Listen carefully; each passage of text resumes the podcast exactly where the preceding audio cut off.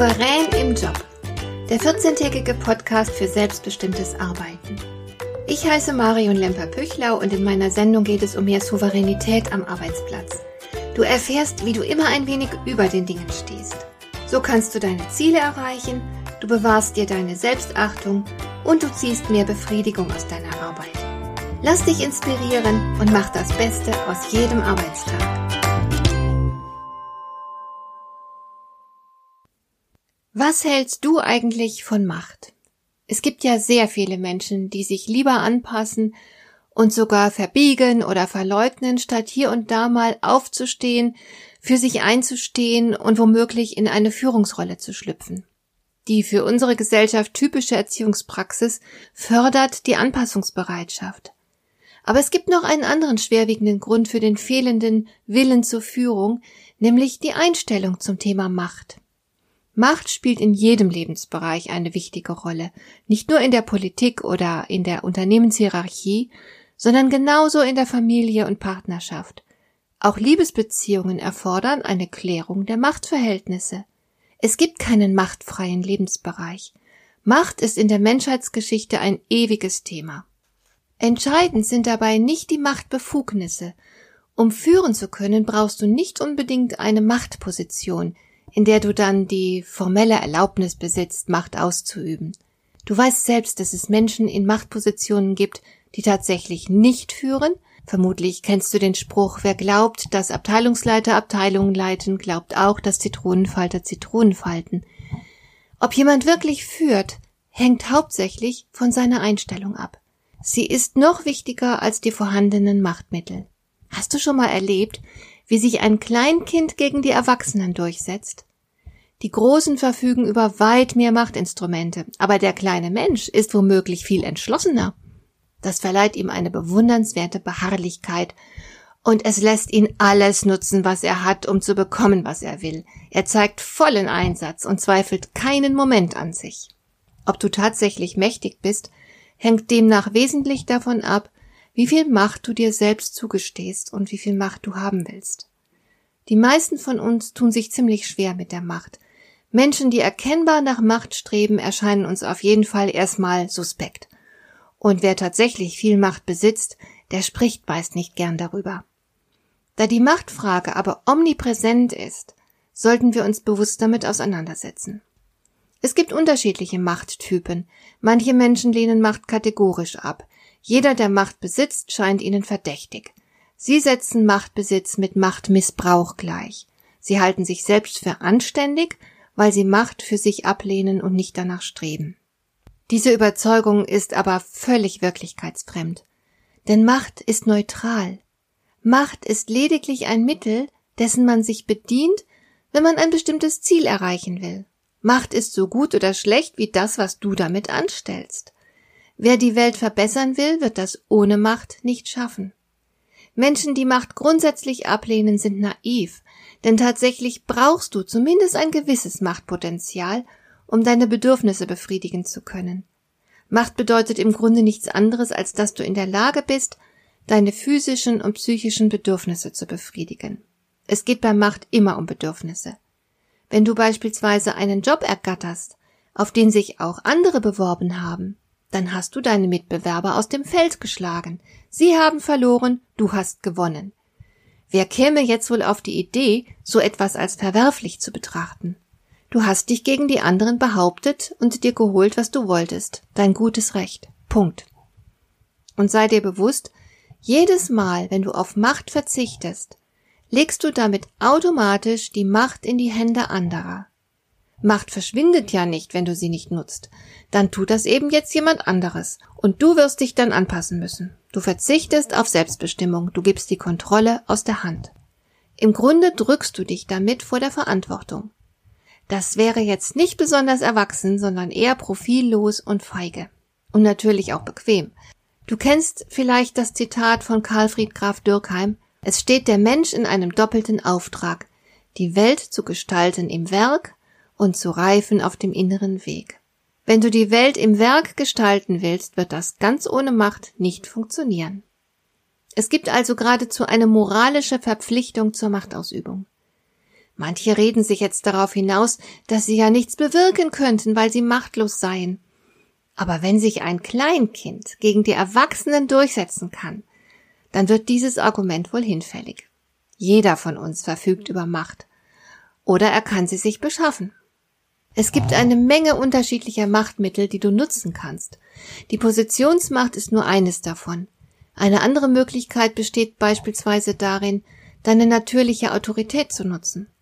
Schwache Charaktere hingegen machen ihren Machtanspruch geltend, indem sie anderen zum Beispiel ein schlechtes Gewissen einreden, oder sie bedienen sich der emotionalen Erpressung als Machtinstrument. Das mag nicht ehrenhaft sein, aber offenbar funktioniert es ganz gut. Ich persönlich lehne diese Varianten der Machtausübung grundweg ab und bediene mich sehr erfolgreich anderer Methoden, bei denen mir meine Selbstachtung erhalten bleibt. Es ist jedoch eine unleugbare Tatsache, dass auch die Schwächsten über Macht verfügen.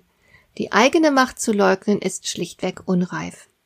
Macht und Verantwortung gehen selbstverständlich Hand in Hand.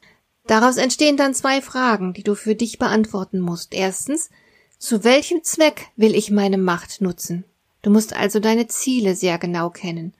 Und die zweite Frage lautet, welcher Mittel werde ich mich dabei bedienen? Das ist eine sehr interessante Frage und darauf möchte ich jetzt ein bisschen genauer eingehen. Du hast die Wahl zwischen zwei grundverschiedenen Ansätzen. Das eine wäre Führen mit Belohnung und Bestrafung. Viele Eltern bedienen sich dieser Methode bei der Erziehung ihrer Kinder. Wer ein gutes Zeugnis nach Hause bringt, darf sich etwas wünschen. Wer hingegen etwas ausgefressen hat, bekommt dann eben keinen Nachtisch. Du kennst das Prinzip. Belohnung und Bestrafung sind aber auch ein allgemein anerkanntes und häufig genutztes Machtinstrument im Berufsleben. Besonders fleißige Mitarbeiter bekommen dann zum Beispiel eine Gratifikation. Verhält sich hingegen jemand unangepasst und verursacht Probleme, dann wird er bestraft. Hierfür stehen dann auch allerlei Möglichkeiten zur Verfügung. Oft ist das Ausbleiben einer Belohnung schon Strafe genug. Wer zu wenig leistet, erhält dann eben keine Gratifikation. Aber es kann ihm unter Umständen natürlich auch Schlimmeres passieren. Er könnte eine Abmahnung erhalten. Oder er bekommt eine unangenehme und langweilige Aufgabe zugewiesen. Oder man nimmt ihm etwas weg und schränkt seine Befugnisse ein und so weiter. Und natürlich wirken diese Methoden. Ich muss dich aber warnen, denn gerade Bestrafungen haben gefährliche Nebenwirkungen, die man anfangs meist gar nicht erkennt. Würdest du das Verhalten deiner Mitarbeiter mit Hilfe von Strafandrohungen und Strafen lenken, müsstest du mit Folgendem rechnen. Erstens, die betreffende Person wird sich möglicherweise wehren. Sie ist voller Wut. Vielleicht hasst sie dich sogar. Es könnte sein, dass ein heftiger und nervenaufreibender Konflikt zwischen euch ausbricht. Ein Konflikt, der sogar das Betriebsklima schädigt und womöglich das Team spaltet. Denn natürlich werden die anderen Teammitglieder Partei ergreifen. Es könnte aber auch gut sein, dass dir die betreffende Person nicht etwa offen Widerstand entgegensetzt, sondern sich viel subtiler wehrt. Vielleicht spricht sie überall abfällig über dich oder sie sucht sich Verbündete Vielleicht wartet sie aber auch auf eine Gelegenheit, es dir heimzuzahlen und sich zu rächen. Vielleicht führt sie dich bei erstbester Gelegenheit vor oder lässt dich auflaufen. Zweitens wäre es auch denkbar, dass sich jemand in die innere Kündigung begibt, wenn er öfter unter Androhung von Strafen dazu gezwungen wird, etwas zu tun, wozu er selbst keine Neigung verspürt. Das passiert zum Beispiel, wenn Eigeninitiative untersagt und bestraft wird. Hat jemand das Gefühl, dass sein persönlicher Beitrag unerwünscht und er selbst zum reinen Befehlsempfänger degradiert ist, dann wird er sich nicht mehr einbringen. Er macht Dienst nach Vorschrift und er zieht den Kopf ein. Und er wird dem Chef gerne beipflichten, sollte der behaupten, dass das Wasser den Berg hinaufläuft. So züchtet man sich ganz einfach eine leblose Mannschaft. Und drittens schließlich ist es aber auch möglich, dass Strafandrohungen und Strafen die Mitarbeiter in die Flucht schlagen. Vielleicht meldet sich ein Mitarbeiter dann eben häufiger mal krank oder er kündigt gleich.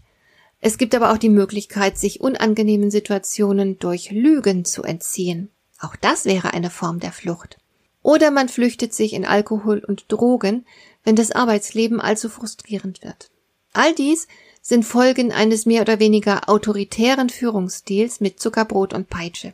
Verhaltensregulation mittels Belohnung und Bestrafung ist dennoch nach wie vor äußerst beliebt. Und diejenigen, die sich dieser Methode bedienen, sind sich nur selten der Folgen bewusst. Ich persönlich lehne Belohnung und Bestrafung als Führungsstil rundweg ab. Ich habe auch bei der Erziehung meiner Kinder bewusst darauf verzichtet. Diese Methoden haben mir persönlich viel zu viele Nebenwirkungen in Anführungszeichen. Sie belasten die Beziehung, sie zerstören Motivation. Sie sind langfristig kontraproduktiv, auch wenn sie kurzfristig durchaus zum Erfolg führen und das gewünschte Verhalten erzeugen können. Aber fast noch schlimmer finde ich, dass sie ehrlos sind. Denn Verhaltenssteuerung auf der Basis von Belohnung und Bestrafung kann ja nur funktionieren, wenn einer von beiden die nötigen Machtmittel besitzt. Du brauchst etwas, was der andere haben will. Oder du musst etwas bewirken können, was dem anderen unangenehm ist. Im Klartext bedeutet das, Verhaltensregulation mittels Belohnung und Bestrafung ruht auf zwei Säulen, nämlich der Abhängigkeit und Angst des anderen. Führung auf der Basis von Abhängigkeit und Angst empfinde ich als unwürdig, und zwar für beide Seiten. Deswegen bevorzuge ich Führen mit natürlicher Autorität. Das ist eine echte Alternative. Nicht zu verwechseln mit einem autoritären Führungsstil. Wer über Autorität verfügt, verhält sich deswegen keineswegs autoritär. Autoritär wird im Duden gleichgesetzt mit totalitär, diktatorisch, unbedingten Gehorsam fordernd. Autorität hingegen wird definiert als den auf Leistung oder Tradition begründeten Einfluss einer Person und ihr daraus erwachsendes Ansehen. Diese beiden Begriffe haben also wenig miteinander zu tun. Sie besitzen eher eine gegensätzliche Bedeutung. Wärest du autoritär, würdest du recht skrupellos alles tun, um dein Gegenüber zu kontrollieren. Du würdest den anderen einschüchtern, demütigen, verunsichern, belügen, bedrohen, belohnen und so weiter, je nachdem, über welche Möglichkeiten du aktuell verfügst und was dir gerade geboten erscheint.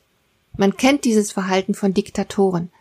Aber man findet es leider auch anderswo, beispielsweise bei manchen Führungskräften oder sogar in Familien. Je autoritärer du dich verhältst, desto mehr schmälerst du damit deine natürliche Autorität.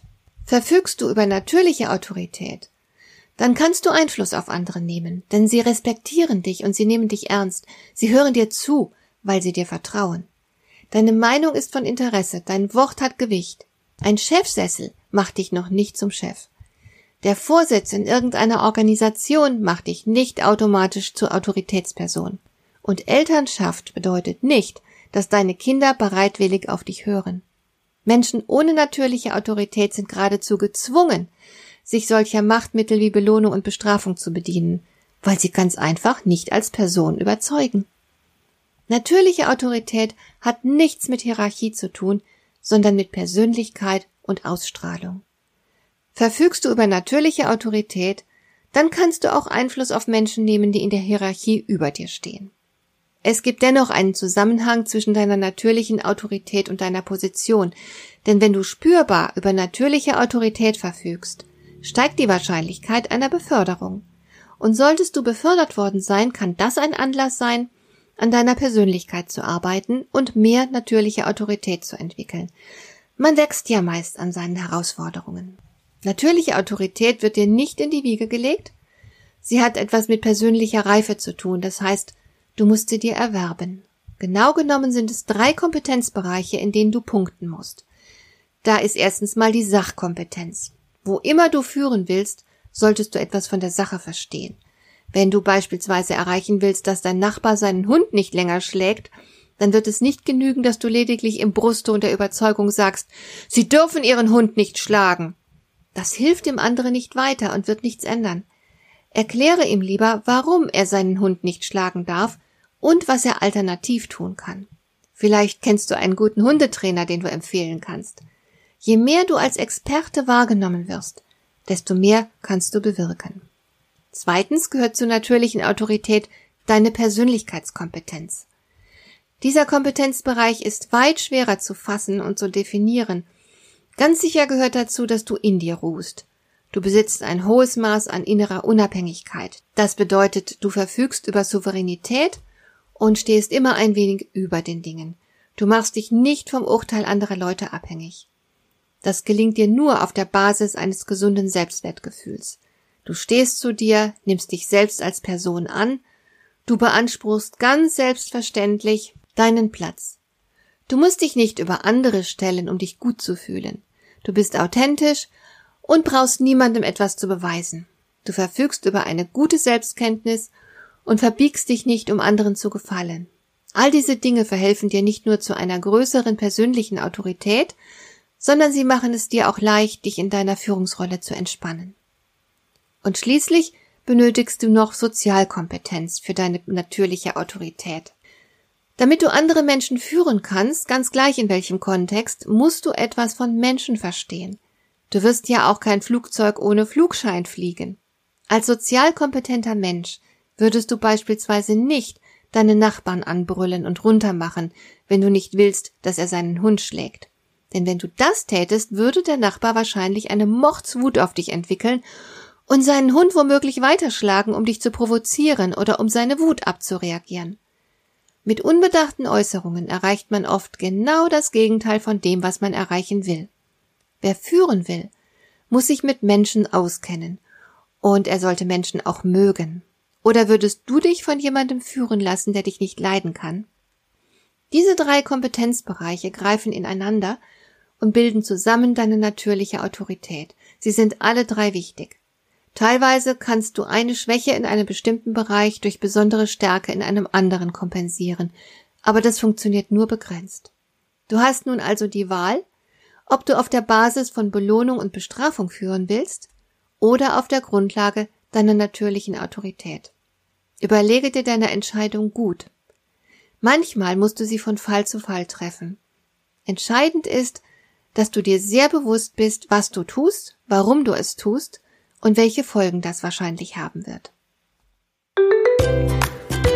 Hat dir der heutige Impuls gefallen? Dann kannst du jetzt zwei Dinge tun. Du kannst mir eine Nachricht schicken mit einer Frage, zu der du gerne hier im Podcast eine Antwort hättest. Du erreichst mich unter info@lemper-püchlau.de. Und du kannst eine Bewertung bei iTunes abgeben, damit diese Sendung für andere Interessierte sichtbarer wird. Schön, dass du mir zugehört hast. Bis zum nächsten Mal eine gute Zeit für dich.